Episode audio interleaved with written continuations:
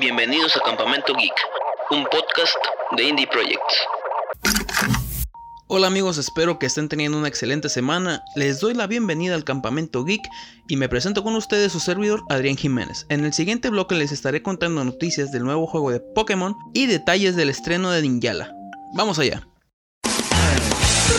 Pokémon, los viajes Yoto. Pokémon Yoto. La franquicia de Pokémon se resiste a estancarse y su nuevo juego llega en formato MOBA, es decir, de multijugador de arena de batalla online, y se llamará Pokémon Unite. Este nuevo MOBA se mira claramente en referentes como LOL y Dota.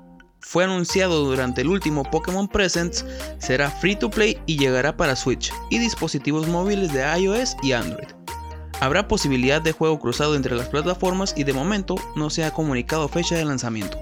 En cuanto a las mecánicas de juego, en Pokémon Unite se enfrentarán dos equipos de 5 y los jugadores encarnarán a distintos Pokémon, que como suele ser habitual en los juegos de su especie podrán evolucionar y ganar nuevos poderes. Entre los Pokémon conocidos que se han podido ver están Pikachu, Venusaur, Charizard, Blastoise, Machamp, Gengar, Snorlax y Lucario. El objetivo, por lo que se ha visto en el gameplay presentado, será el de capturar más monstruos salvajes que el equipo rival en un periodo de tiempo limitado.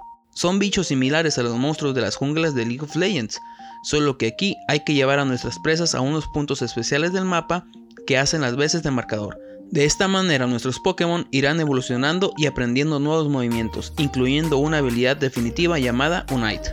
Sin embargo, a pesar de esta presentación, una gran parte de los fans de Pokémon han emitido críticas negativas acerca de este nuevo juego. Críticas que tal vez puedan ser algo apresuradas. ¿Ustedes qué opinan amigos? ¿Lo están esperando?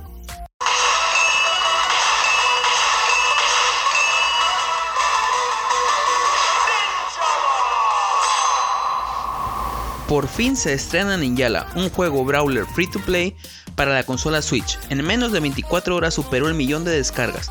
Sin embargo, al poco tiempo de estrenarse, no pudo con la cantidad de jugadores y los servidores comenzaron a fallar, presentando diferentes códigos de error. Ante esta situación, la compañía pidió disculpas y para compensarlo regaló 100 Hala, que son las monedas dentro del juego, y 10 skins de arma y Gum para todos los jugadores. Al día de hoy el error ya se encuentra solucionado y se puede jugar con normalidad. En lo personal ya lo jugué y puedes pasar algunas horas de diversión. Les recomiendo que no se brinquen el tutorial, es corto pero importante. ¿Ustedes ya lo jugaron? ¿Qué opinan de este juego? Déjenos sus comentarios y me despido de ustedes, nos vemos la próxima semana.